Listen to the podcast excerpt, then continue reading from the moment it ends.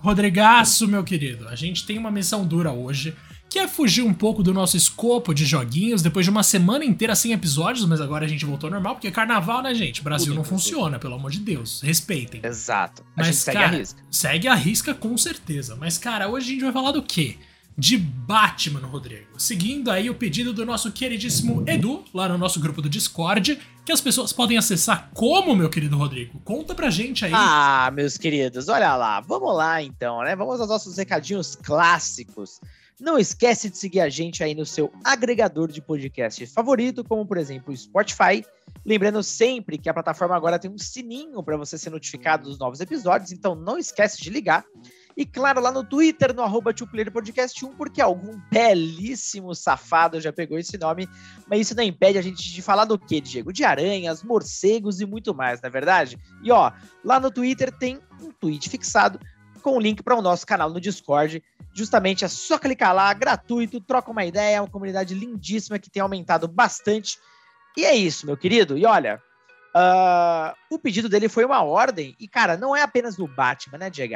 É o Batman. O que significa o isso, Batman, meu querido? Exatamente. A gente não tá falando de só mais um filme genérico do nosso querido morcego, a gente tá falando de um, de um filme que levanta alguns questionamentos importantes a respeito da função dele, né, enquanto representante da vingança pelo, por, pela injustiça que rolou com os pais dele lá atrás. Esse filme tenta questionar até que ponto essa injustiça também não tem relação com a própria existência dos Wayne enquanto bilionários. E a gente tem o Robert Pattinson no papel principal. Eu não tenho como começar esse episódio sem ser por isso, né, Rodrigo? A gente vai ah, começar tem, tem. falando do Robert Pattinson, que eu não vou negar. Em alguns momentos, tinha lá uma vibe, uma energia de Peter Parker emo de Homem-Aranha 3. Mas, em outros momentos, era o meu queridíssimo ator que eu sempre gostei desde Crepúsculo, Rodrigo. Nossa senhora, eu gosto muito de alguns filmes dele que eu assisti. Eu gosto muito dele em O Farol, por exemplo, que é um grande filme dele com Willem Dafoe. Mano, curti bastante sim a interpretação dele do Batman, um Batman mais jovem, um cara mais aprendendo a função dele enquanto herói. E gostei muito também da relação dele com o Alfred, que é uma coisa muito menos. Muito menos tipo de respeito da parte do Alfred enquanto subordinado, digamos assim. Claro que existe respeito ali, mas o Alfred trata o Bruce Wayne, né, de uma maneira um pouco mais assim, que um pai trataria um filho, e isso é levantado em alguns pontos. Eu curti demais a dinâmica do, do Andy Serkis com o Robert Pattinson, que pode não ser tão constante, mas funciona muito bem quando acontece. E o Robert Pattinson, na boa, cara, ele já é meu novo Batman favorito, Rodrigo. Ah, eu não sei, eu gosto do Christian Bale, mas obviamente, na real, o Christian Bale até talvez tenha mandado melhor. Mas, cara, putz, eu curti Robert Pattinson, hein, mano. Eu achei que encaixou tão bem, cara. Eu não, eu não sabia que eu ia me surpreender tanto, de verdade. Eu concordo muito contigo. Ele mandou muito bem. Ele faz o papel de um Batman ou de um Bruce Wayne também uh, mais uh, frio, que não sorri. Pode perceber, ele não sorriu o filme inteiro. Ele é um cara sério, ele é um cara esquisito até. Uh, tanto quanto Batman quanto como Bruce Wayne. Inclusive, nesse filme, acho que isso diz muito, inclusive, sobre o nome da, do, do, longa, que é The Batman. É realmente o filme do Batman, cara. Então, assim, são poucos os momentos que a gente vê ele fora do uniforme. E ele é um cara que ainda tá aprendendo a ser o Batman, né? Segundo o filme, ele tá ali, o quê? Na ativa por uns dois anos, trabalhando ao lado do Gordon, e ele ainda tá aprendendo esse lance. Então ele não tem essa visão muito de herói nem nada do tipo. Ele é tido ali como o melhor uh, investigador, o melhor detetive do mundo. Isso, inclusive, eles chamam ele no filme. Então, é um personagem uh, bem diferente, né, de Agaço, dos demais filmes. Isso que eu achei legal pra caramba. E, porra, talvez seja o quê? Tenha sido um dos maiores desafios do Matt Reeves, porque meu, acho que não tem nenhum outro herói que foi mais explorado no, nos cinemas do que o Batman. A gente já teve o quê? Sete Batmans diferentes, se eu não tô errando aqui a conta. Uh, dos de mais... universos diferentes, né? Tipo, não só filmes, são de universos diferentes, essencialmente exatamente. diferentes. Exatamente. E sempre você fica naquela dúvida, pô, como é que o cara consegue inovar, né? Depois de tanto tempo? Será que dá para fugir muito? Até porque o Nolan, querendo não, é tido ali como uh, o cara que melhor uh, transpôs o Batman pra tela e criou ali um filme até mais uh, suspense, policial, investigativo. Só que esse também é o grande foco do The Batman, só que é um filme muito mais denso, muito mais sério, é um filme longo pra caramba, a gente já vai falar sobre isso também, inclusive. Mas, uh, fechando aqui então sobre a atuação do Pattinson, eu acho que, cara, ele mandou bem demais. É... Todos esse aspecto frio do Batman, acho que ele soube traduzir muito bem, ele atua também muito bem como o mascarado. Uh, as lutas, inclusive, eu acho que ficaram bem legais, cara muito melhores, não tenha dúvida nenhuma, do que comparada com uh, o Cavaleiro das Trevas e os demais ali da trilogia do Nolan, que vamos confessar, né, as batalhas do, do, Batman eram bem ruins, inclusive. Então aqui ele é um cara mais visceral, mais uh, bruto, é um cara que não tá nem aí pra violência, ele arrebenta mesmo, e as pessoas têm medo dele. Então ainda não é aquela figura do vigilante da cidade, ele é um cara temido, não só pelos bandidos, mas também pela própria população, né, Diego? Acho que esse é um ponto legal, cara. O Batman ainda é uma, meio que uma incógnita, até pela polícia. Uh, tem uma certa repulsa pelo cara, os caras olham assim com receio do caramba. Isso eu achei bem interessante. Demais, eu gosto muito de uma frase que rola logo no começo, né? Quando aparece o bate-sinal, e que a gente tá acostumado a interpretar o bate-sinal como aquele símbolo feliz, uma coisa de tipo, agora vamos ser salvos. Mas eles tratam, Exato. eles envelopam isso de uma forma muito sombria, né? Que ele fala, aquilo não é só um chamado, né? Não é só um sinal para eu ir até lá. É também um sinal para as pessoas que eu vou encontrar. É um sinal para eles ficarem com medo. Mano, Exato, nossa, esse tratamento cara. do negócio foi outro nível. Porque, como de fato, né? O Batman sempre teve lá seu lado mais sombrio, mas nunca uhum. antes eh, tinha sido tão, tão, assim, explícito que o lance dele vai além de dominar o medo. Ele causa medo. Tipo, ele realmente tem isso como uma ferramenta. Ele chama o medo de ferramenta logo no começo da história. E as lutas dele, que nem você falou, são mais. sei lá, mais agressivas, talvez. É uma coisa menos paradona, que nem as do Nolan, porque aquilo realmente era ruim. É menos coreografado em termos de artes marciais, uma coisa que você pensa, nossa, eu tô conseguindo ver todos os movimentos aqui e tal, parece um filme do Jack Chan mais sombrio. Não, é uma coisa mais assim, eles brincam muito com iluminação, e os golpes são todos mais duros no sentido de você sente a porrada com um gosto, assim, que, meu Deus. E ele apanha muito também. Então, tipo, é muito da hora que ele toma até tiro, né, Rodrigo? E assim, e, velho, como eles fizeram a armadura dele, porque aquilo não é uma fantasia, aquilo não é um uniforme, aquilo é uma armadura. Mas, cara, eles transformaram o Batman numa coisa assim, numa máquina de guerra absurda. Os jogos de iluminação e de fumaça para dar um efeito de quando ele Nossa, aparece. Isso é espetacular. Mano, é, é uma cena melhor que a outra, assim. Eu não Cara, gostei de melhor alguns ambientação cortes. de Gotham. Nossa, tranquilamente. A ambientação é linda, mas eu não gostei de alguns cortes ali nessa narração, tipo, tá aqui rolando a ação, aí de repente muda pro plano fechado e ele tá dando um soco na cara. É o problema do cinema de ação contemporâneo comum, né? A gente vê muito uhum. filmes, assim, com vários planos fechados em cenas que mereciam a gente ver o corpo inteiro para ver o que, que tá rolando mas compensa pelo trabalho de fotografia e ideias mais no sentido visual da coisa que vão nessa, nessa pegada de assim, de valorizar pontos diferentes ali, como uma luz que veio de tal lugar, a luz piscando. Rodrigo, aquela luta que ele só sai dando borrada nos caras quando a luz fica aberta por dois segundos. A cena sabe? do corredor? É, a uhum. cena do corredor. Mano, aquilo é lindo, velho. Esse filme é muito não, escuro, é né? Mano, não tem cena muito. de dia quase. Eu acho que é só no final. Não tem o, o resto do filme é, inteiro é de noite eles retratam a Gotham como ela é naquele momento, uma cidade completamente depressiva, com vários problemas, tanto que o próprio Pattinson se questiona, né, como Batman, que as coisas não estão melhorando, né? Já faz dois anos que ele tá nisso, só que a criminalidade tá piorando. Então é, é uma cidade sombria, pode ver que tá chovendo direto, aquele clima bem deprê mesmo. E acho que combina com toda a narrativa. Sobre o que você falou do, das batalhas, dos combates, cara, é, eu acho muito legal, porque, como você falou, ele apanha, toma muito tiro, até porque ele ainda não é um especialista, né? Ele tá em franca evolução. E uma coisa bacana é que o Alfred, ele era um ex-militar. Aqui ele tá muito bem representado pelo Andy Serkis, né, cara? Nosso eterno Gollum, Sim. nosso queridíssimo aí do Planeta dos Macacos. Esse cara é bom, eu adoro esse ator, velho. Eu adoro esse ator. Eu queria, inclusive, que ele tivesse tido uh, mais ali tempo de, de tela. Mas quem sabe, né? Nos próximos aí a gente não veja ainda mais o desenvolvimento dessa relação entre os dois. Que, como você disse, ela é fria, ela é diferente das outras que tinha ali um envolvimento muito mais paterno com, entre os dois. Aqui o Bruce é um cara mais revoltadão e tal, praticamente não escuta o, o Alfred. e por isso, inclusive, bom, tem alguns problemas, mas uh, é o próprio Alfred que ensina o, o Bruce a, a lutar. Então, é, tem essa explicação lógica também. Assim como no Nolan, ele é um filme bem pé no chão.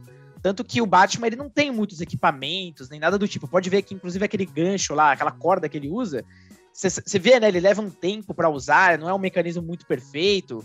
Então ele não tem assim aquele, vamos dizer, o cinto com as mil e uma utilidades, né? Ele ainda é, é bem, é, bem, bem básico, ele não tem tantos recursos.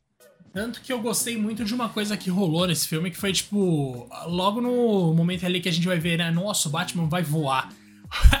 Mano, essa aquela ah, cena é a melhor cena, animal, de voo do Batman de todos os tempos, porque é aquilo é que aconteceria. É muito maravilhoso, mano. cara. Tipo, é, como você falou, é mais realista, é mais pé no chão. A gente tem sim um lado da fantasia, né? Porque, meu Deus, como que um cara só abateu em oito pessoas ao mesmo, tipo, que eram do tamanho dele quase.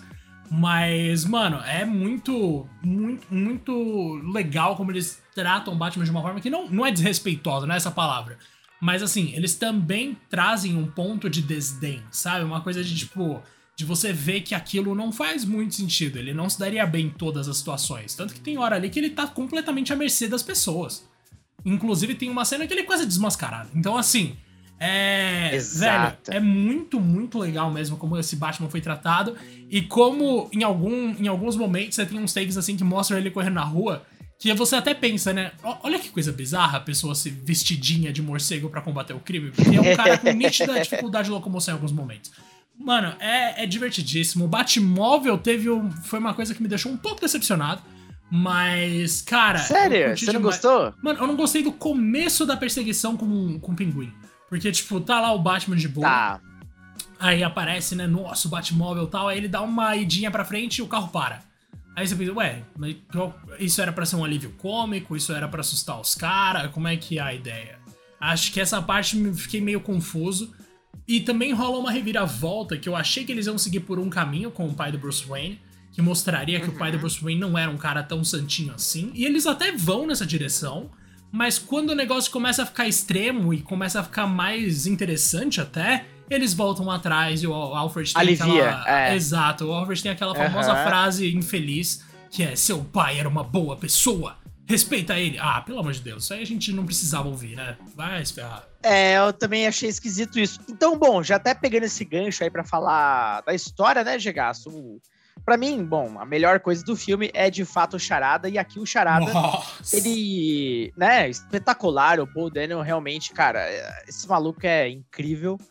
Uh, não, não assisti, assim, tantos outros trabalhos dele, mas os que eu vi sempre me agradaram pra caramba. Só que nesse, ele é espetacular. E aqui o Charada, existe aí uma certa liberdade autoral, né, porque ele é tratado como o quê? Um psicopata completo, uh, que tem seus motivos para o quê? Criar algumas das charadas para ele chamar a atenção do Batman, enquanto ele vai eliminando, inclusive, algumas pessoas do alto escalão de Gotham, porque ele vai o quê? Não só matando esses caras, mas o grande objetivo dele é desmascarar essas figuras que não são levadas, por exemplo, à justiça, só que do jeito dele, evidentemente. E cada jeito que ele faz as coisas é de um, uma criatividade louca, o cara maluco. O que puxa muito até também mais ou menos ali pro estilo dos filmes do Nolan, né? Especialmente ali no Cavaleiro das Trevas. Só que aqui é uma coisa até mais uh, pesada, talvez, e também puxada pro realismo. Ele mantém essa linha, né? E, enfim, o Batman tenta ali uh, desvendar alguns desses mistérios do Charada até chegar no cara de fato. Mano, o que, que, você achou do Charada, velho? Porque o tempo inteiro eu fiquei grudado na tela com uma expectativa absurda de finalmente encontrar esse cara e entender as motivações dele, velho. Cara, essa foi a sensação que eu tive também, inclusive logo no começo, quando ele fala, né? What does a dead man do? Aí é, ou what a dead liar do? Alguma coisa assim. E a resposta é, he lies como é? Relaiceu? Alguma ah, coisa assim? É, ele faz a mano, brincadeirinha das palavras. Uhum. Quando isso rolou, eu pensei, mano, isso é muito quadrinho, tá ligado? Isso é muito uhum. que a gente esperaria do Charada em, em, sei lá, em uma adaptação mais anos 90, tipo aquela do Jim Carrey, mas não naquele nível de zoeira. Mas, tipo, cara, é uma coisa assim que remete muito, para mim, pelo menos, ao que seria a linguagem clássica do Batman e, velho, mesmo que eu não tenha lido muitos quadrinhos, eu vi bastante desenho, né? E o charada que eu tinha na cabeça remetia, assim, a esse charada do Paul Dano, mas sem a parte revolucionária do Entia, sabe? Eles transformaram uhum. o Charada num vilão que, para mim, ficou equivalente ao Coringa, mano. Assim, eu Sim, juro pra você. Concordo plenamente. Não fica devendo tanto, plenamente. mano. Nossa, é uma coisa maravilhosa. Porque ele é, Cara, ele é ele... paranoico, ele é doidão lá, tem seus objetivos distorcidos. E ele também tem muita inteligência para usar. E eu gostei muito de um take que, mano, não é spoiler nenhum. Mas é só um take que a câmera vai na direção de uma xícara de café e tá lá a interrogação desenhada no café, no maior estilo ah. quadrinho mesmo, sabe? Eles não se preocupam Muito, com não cara. se levar a sério de vez em quando para lembrar gente, ó, uma história inspirada no herói de quadrinho. Mas, mano, é, esses detalhezinhos assim eu achei incríveis. E a construção do Charada, enquanto um incel maluco, praticamente, porque é isso que ele é, mas com um background muito mais social, eu achei muito interessante, velho. Nossa, eu fiquei apaixonado pelo Paul Dano, sério. Eu achei incrível. Não, também achei o desenvolvimento dele espetacular. Inclusive, só pegando o gancho aqui, quando ele faz essa primeira charada, ele faz a perguntinha lá: What does a liar do when he's dead? Aí é He Lies Still. É isso, é Cara, isso, eu achei muito legal, cara. Mano, é esse tipo de. Massa, esse trocadilhozinho simples, tá ligado? Várias vezes ele faz as perguntinhas que são simples. Uhum mas que também ajudam a trazer uma, uma burrice intrínseca à maldade das pessoas que comandam Gotham. Então, assim, existe muita beleza nessa sutileza de trazer coisas tão obviamente fáceis de resolver, mas ainda assim os caras não conseguem porque a ideia deles é justamente tirar sarro de algumas autoridades, né? Que a gente sabe que, assim, aquelas figuras de Gotham estão longe de ser coisa rara no nosso mundo real também. E, velho, é. Exato. Putz, é maravilhoso. Eu, nossa, esse charada, Rodrigo, eu não esperava que eu fosse gostar tanto. Mas logo na primeira charada eu já fiquei. Ai, que delícia. Eu também mano. não, cara. Eu, assim, charada nem de longe era talvez o vilão que eu achava que seria mais interessante e tal, mas aqui a história é outra, de fato. E, cara, o Matt Reeves ele transformou o Charada num psicopata muito crível. Até porque, aí já pegando até um gancho de coisas mais uh, do tempos modernos, o próprio Charada usa as redes sociais como ajuda. Então ele tem alguns seguidores maníacos que não só uh, participam efetivamente em algumas partes, como também dão sugestões para ele do que fazer e como fazer. Então, cara, é muito louco isso. E inclusive o Charada ele dá o tom, né, Diego, do filme que é realmente uma aventura a la Batman, ou seja, dos quadrinhos aqueles mais desenvolvidos, que é algo focado no na parte do detetive mesmo, é completamente investigativo, é um filme policial. Então, uh, assim como eu sempre falava do Cavaleiro das Trevas, é, meu, não interessa a pessoa já leu Batman ou se interessa por super-herói, qualquer coisa do tipo. Esse é um filme para todo mundo. Uh, ele pega muitas inspirações em, por exemplo, Seven, e isso até o próprio Matt Reeves diz, né? Isso tá bem na cara, inclusive.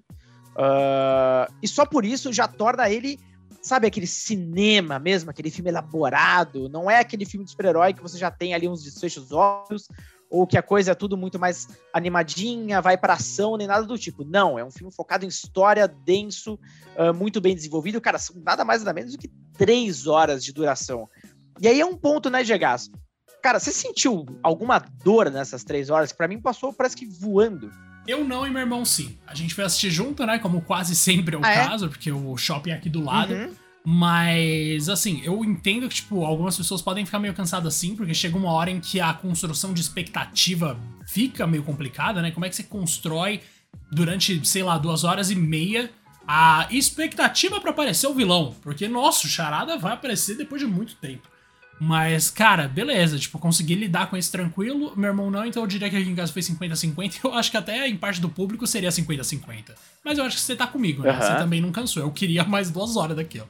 Ah. Não, eu também. Eu ficaria tranquilo. E para mim, cara, de verdade, eu só achei que talvez o arco final ali acabou ficando um pouco corrido. Não sei se você acha o mesmo. Ah, concordo. Tipo, não corrido assim, tipo, aconteceu muita coisa, né? Cara, muita sabe coisa. quem foi mais prejudicado para mim naquele final ali, naquele terceiro ato? Foi justamente a Mulher Gato. Porque ela surge... Vamos falar dela, então? Vamos. Uhum. Porque ela surge de uma maneira que é interessante, e aí ela só volta a aparecer no filme em momentos em que o roteiro precisa que ela apareça. Eu quero dizer o que com isso? É óbvio, né? Todo filme vai ter lá alguém escrevendo que o personagem vai aparecer, beleza. Mas quando a gente fala em conveniência de roteiro, é uma coisa que parece pouco é, orgânica, verdade. sabe? Então, uhum. tipo, é uma parada que é meio repentina. Do nada, putz, isso precisa acontecer. O que, que a gente vai fazer? Coloca a mulher gato aí na cena. beleza. E é isso que vai, tá ligado? Então eu senti que a presença dela no começo, beleza, é justificada, mas os retornos dela em cena não são tão justificáveis, o que é uma pena, porque a Zoe Kravitz mandou muito bem, nossa, maravilhosa. Nossa, ela manda muito. Para mim, é a melhor versão da, da, da Mulher Gato ah, até facilmente. agora. Eu adoro o uniforme dela, por assim dizer, que é uma coisa bem simples, né? Aquele pano passando mais ou menos pelo rosto dela ali, fazendo uma forma de gatinho, claro, mas bem sutil. Uh, cara, a atuação dela, enfim, o envolvimento dela com Batman, achei bem até natural, inclusive. E lamento muito ali no final, mas é, acho, que era, acho que era necessário para o segmento ali, vamos dizer, da história, como eles queriam fazer. Porém, realmente a atuação dela é muito forte. Tem muita gente, eu tava até revendo ali quais tinham sido as antigas, né, Batgirls, o que tem um histórico até um pouco lamentável, dependendo do seu ponto de vista.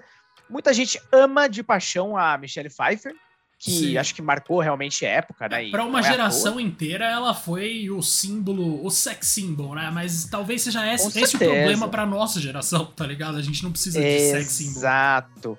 Essa Batgirl nessa, nesse filme, ela não tem nada a ver com isso, né? Pelo contrário, ela é uma pessoa super independente, uh, ela que se vira sozinha, ela não, não tem nada que força a barra ali de, de roupas apertadinhas, nem nada do tipo, não tem nada a ver, né? Uh, as antigas, sim, aquela roupa de couro presa no corpo, as poses, o chicotinho, que era bem, né? Sugeria muita coisa. Sadomasoquismo, né? então, gente. É. é, exatamente, exatamente. Talvez a da Anne Hathaway talvez fugisse também um pouco, né? Ah, não, não fugia ela muito não, Rodrigo. Não sei sexy, se você vai mas lembrar. Mas não fugia tanto, né? Mas assim, não é culpa dela, óbvio, mas tipo, a direção tentava valorizar, por exemplo, as poses dela em cima da moto, levantando a bunda, é, era uma coisa meio bunda. triste. É. É claro que a Anne né? Hathaway é, é, uma, é uma atriz muito boa, então, tipo, em vários momentos ela se destacava cacete, pela atuação. Ela é incrível. Mas esses momentos uhum. gratuitos da direção de valorizar a bunda dela não faziam sentido nenhum. Não, não fazia sentido nenhum mesmo, não. Aqui até nas cenas de ação, nossa, a Zoe atuando, cara, é legal pra caramba. Ela também não é, né, uh, invencível nem nada do tipo, mas ela tem participações bem efetivas ali. Obviamente rola ali, né, Diego, um, alguns momentos uh, íntimos entre os dois e tal. a gente acha que vai rolar um, um desenvolvimento a mais, porém, claro, eles acabam se separando ali na, na aventura, até porque, e aí, cara, acho uma coisa muito interessante. Ó, eu tava vendo uma crítica do filme que comparava ele com a trilogia do Nolan. Que no Batman Begins, ele começa ali, ele também é um cara meio desajeitado, ele não entende muito bem a importância da figura do Batman. No Cavaleiro das Trevas, ele termina dizendo que ele precisa virar o que Gotham precisa, então ele entende que não é totalmente sobre ele, mas muito mais sobre as pessoas que ele ajuda. E aí, obviamente, a história se desenrolando. E todo esse arco de evolução do personagem no The Batman acontece num filme só. Então, uh, até aquele momento ali onde a cidade é totalmente inundada, que é o grande plano do Charada, que ele quer fazer a limpeza lá e tudo mais. Ele. Cara, aquela cena icônica dele com o. Ah, eu esqueci o nome daquela coisa, cara, que você acende para, sabe, em momentos de perigo, lá no meio do mar, sinalizador. Exemplo, atenção, aquele sinalizador. sinalizador, exatamente. Quando ele acende o sinalizador e a galera vai seguindo o Batman. Ups. Aquele primeiro momento de uma transição, né? Onde, beleza, as pessoas talvez ah. agora enxergam nele uma, uma figura de, confiança, de segurança. E ali ele também vai entendendo o que é muito melhor, o que o trabalho dele que ele precisa fazer é ajudar as pessoas, né? E não sair puramente dando porrada na galera na rua.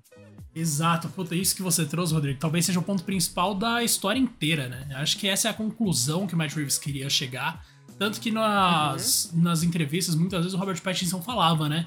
Cara, o Batman é um herói, sim, mas calma lá, tá ligado? Vamos olhar para o que ele tá fazendo, vamos olhar para a origem do problema que tá criando os vilões que ele encontra e vamos pensar em quanta culpa o Bruce Wayne ou os Wayne de forma geral tem ali, sabe? Eu gosto muito uhum. de como eles trabalham isso de maneira sutil, nunca de maneira explícita, para não virar uma crítica social besta, mas eles trazem sim de maneira sutil algumas reflexões legais e essa cena do sinalizador é linda. Porque foi a primeira vez na Linda, história né? inteira que eu fiquei com dó do Batman, sabe? Ele estende a mão uhum. e as pessoas recuam as que estão em primeiro plano. E aí você pensa, nossa, coitado, tá ligado? Ele jurava que elas iam ir seguir ele. E aí só na entrada ali, tipo, no canto direito da tela, uma mão começa a ir na direção dele e você vê essa pessoa entrando em plano aos poucos. Velho, eu achei, nossa, maravilhoso, sério. Acho que essa é a nossa conclusão, né, Rodrigo? The Batman com Robert Pattinson é sim um grande filme. Não, um filmaço. E, ó, vamos lá. Tenho dois pontos aqui, os últimos, pra gente fechar, mas uhum. rapidamente. Ah, cara, bom, o filme já foi lançado há um tempinho, então acho que a gente já tem aqui um direito de falar sobre uma coisa aqui, que é talvez o grande ponto ali do final, que é a cena uh, onde o Charada, agora preso, ele percebe que tem um, um cara numa outra cela logo ao lado dele, né? Sim. Eles começam uma conversa e o cara, obviamente, dá o quê? Aquela risadinha, né, Diego? É óbvio que nós estamos falando o quê? Do Coringa. O que, para algumas pessoas com quem eu conversei, uh, foi um pouco uh, decepcionante, porque a galera já tá meio cansada, talvez, do Coringa, e sempre vai ter essa, essa dificuldade, né, de se comparar ao que Heath Ledger fez. Mas, por outro lado, tem uma galera que tá muito empolgada, até porque esse The Batman já mostrou que veio, e talvez seja um Coringa extremamente sombrio. Para você, o que, que você achou, cara? Uh, talvez com a promessa de, quem sabe, o Coringa ser o próximo vilão. Te anima? Cara, eu fiquei meio. Ah, não achei que precisava, sabe? Eu gosto da introdução, de como eles criam todo um mistério que faz você pensar, é ele mesmo? Não, não é. Aí você tem a confirmação depois. Mas, cara, uhum. é, eu gosto de como a cena em si foi dirigida, sim. Porque são dois lunáticos conversando, meu Deus do céu. E... doido, é. Mas eu não, não sei se precisava, porque, primeiro, a gente não sabe se realmente vai ter continuação ou se é um filme solo autoral, que nem foi o do Coringa. E mesmo que tenha continuação, eu não sei se o vilão que eu quero ver é o Coringa, justamente depois de um charada tão bom, sabe? Eles mostraram é... que sim, existem vilões do Batman que a gente não vê há muito tempo que podem ser trabalhados de maneira genial. Não o Mr. Freeze, claro, mas Nossa, existem não, pelo outros. Amor de Deus. Aliás, se o Bane do terceiro Batman do Nolan foi um bom vilão, qualquer vilão serve, velho. Talvez até o Mr. Freeze. Mas assim, velho, eu curti a ideia de você deixar no ar se vai ter continuação ou não, mas talvez não precisasse ser o Coringa. E eu chuto que sim, vai ter continuação, mas, mano, pelo amor de Deus, não precisa ser uma trilogia. Dois filmes, nossa, tá mais que suficiente já. Ainda mais com três é, horas. Vamos... É, vamos ver como é que eles vão tratar, até porque a DC não tá fazendo um DC Universe lá, como a Marvel faz, né? Elas são filmes uh, que estão ali, uh, que não fazem parte de um mesmo universo de fato, são filmes isolados. O que eu acho que no fim das contas foi uma boa decisão, né, Gegas? Porque, a, enfim, a Warner DC já mostraram ali que, a princípio, nos cinemas eles não sabem fazer isso direito. E tá bom do jeito que tá, porque a gente tá sendo brindado com alguns filmaços. Então, se for para sair filme desse nível, que realmente continue assim. Quem tá fazendo esse uh, Coringa é o Barry Keoghan, que, bom, recentemente aí participou do Eternals. Eu não assisti Eternals, você assistiu, Diego? Você pode comentar. Assisti, eu não da... gostei não, mano. Você assistiu? Eu Velho, não, não tô um muito dos... afim de ver, não.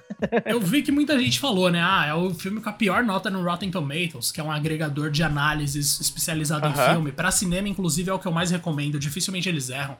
Mas assim, eu não acho que é o pior filme do MCU de jeito nenhum. Eu ainda colocaria Homem de Ferro 3 abaixo, Capitão América 1 e 2 abaixo. Porra, Thor. Thor 1 abaixo, Thor 2 abaixo. Mas assim, é um filme muito muito bobão, sabe? Depois de tantos filmes uhum. legais de super-herói partindo por um caminho tão legal, depois de um Shang-Chi que foi fenomenal, você ganhar Eternos é um, é um. Nossa, é uma queda. É uma queda brusca.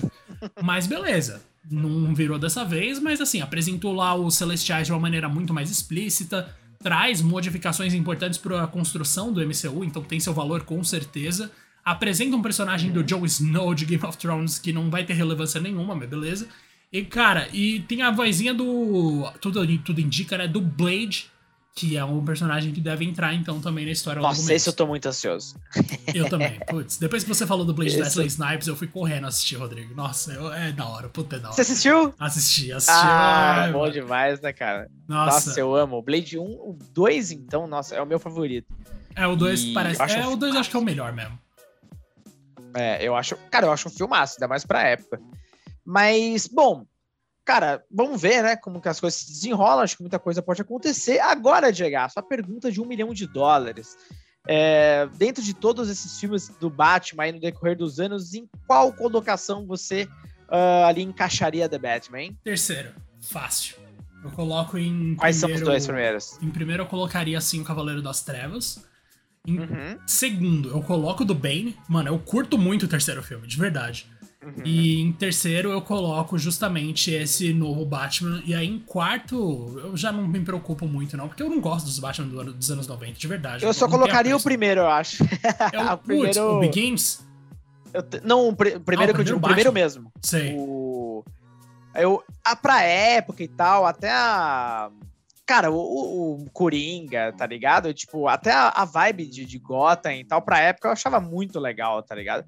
Tipo, lógico, né? Um filme que, porra, envelheceu muita coisa aí e tal, mas eu acho que ele envelheceu tão mal, eu consigo assistir ele até hoje, numa boa, assim. Salvo, né, algumas, algumas limitações ali e tal, mas no geral eu acho um filme bacana, cara. Até pro que a gente tinha pra época, né? Vamos combinar. É, não, com certeza tem lá. Nossos Batmans ali dos anos 60 tinham muito valor, né? Cara? Nossa! Tipo, não dá pra negar. Mas sim, tem, uhum. muito, tem muito filme do Batman que dá para assistir até hoje tranquilo, menos Batman e Robin. Aquilo é uma desgraça. Nossa, Aquilo realmente não, é, é deprimente. É o Batman dos peitinhos ou não? É o Batman dos peitinhos, com o Mr. Freeze, não. que é o Arnold Schwarzenegger. Mano, é complicado aquilo aí. Não, aquilo é triste. Aquilo é bem triste, cara. Mas eu Nossa, sou um grande fã do Schwarzenegger, devo dizer aqui. Gosto muito de Conan, Também. gosto muito de Inferno Vermelho, gosto Predador. muito de Predador, gosto muito de Exterminador do Futuro, que é uma True ficção favorita depois de, de Blade Runner. True Lies também, cara, tem. Putz, os filmes dele nos anos 80 ali de porrada ou de investigação e tal, eram bem bons. Mano, Soldado, Univers... Soldado Aniversário do Van Damme, o dele é o... É, do Van Damme, é Van Damme. qual o dele é do futuro, o... Aquele todo Vingador do futuro, né? Vingador do Vingador futuro. do futuro, é. Putz, aquilo ali é E tem clássico. aqueles efeitos que cresce o olho, estoura Sim. tudo E efeitos e muito bons, mano, quando você olha assim, Sim, tipo, hoje em dia. E curiosamente, né, o filme mais fraco que ele fez foi um Batman. Foi, pois é, né? Foi um dos mais fracos que ele já fez. Até Mercenários eu acho da hora. Mas, cara, sim. é isso. Concluímos nosso papo então com Batman aprovado, com selo de aprovado do 2P, né, Rodrigo? Ah, provadíssimo, cara. Pra mim é o segundo melhor Batman, acho que só perde mesmo pro, pro Cavaleiro das Trevas. Eu preciso assistir mais vezes, porque é aquela coisa, né? Cada vez que você assiste vai mudando um pouco a tua visão de algumas coisas, mas olha, pra três horas de filme eu não ter nem reparado, é, cara, é bom demais, cara. O ritmo e tal, não tá nada apressado. Ele usa seu tempo com muita inteligência, né? Na maior parte do tempo, vamos dizer assim. Então, ó, recomendação absoluta, né, Jagaço? Assistam The Batman, por favor. Obrigatório para todos os fãs do nosso querido Homem Morcego e também é obrigatório você se inscrever aí onde quer que você esteja ouvindo o nosso podcast, também avaliar aqui no Spotify, demorou? Grande abraço e a gente se vê numa próxima. Até mais. Grande abraço, Jagaço, grande abraço pra galera. E ó, só uma pontinha aqui, só uma curiosidade. Opa! Estão chegando algumas coisas aqui em casa, alguns equipamentos, tal, tal, tal. A gente já tem uma ideia aí bem ah, elaborada mas, e distante, desde que a gente começou o projeto, na verdade, de expandir um pouco mais. Não quero falar muito mais do que isso, porém, Diegaço, vem novidade aí, hein? Aquele abraço. Vem novidade aí. Tá vindo aí. É isso aí, Rodrigo. Abraço.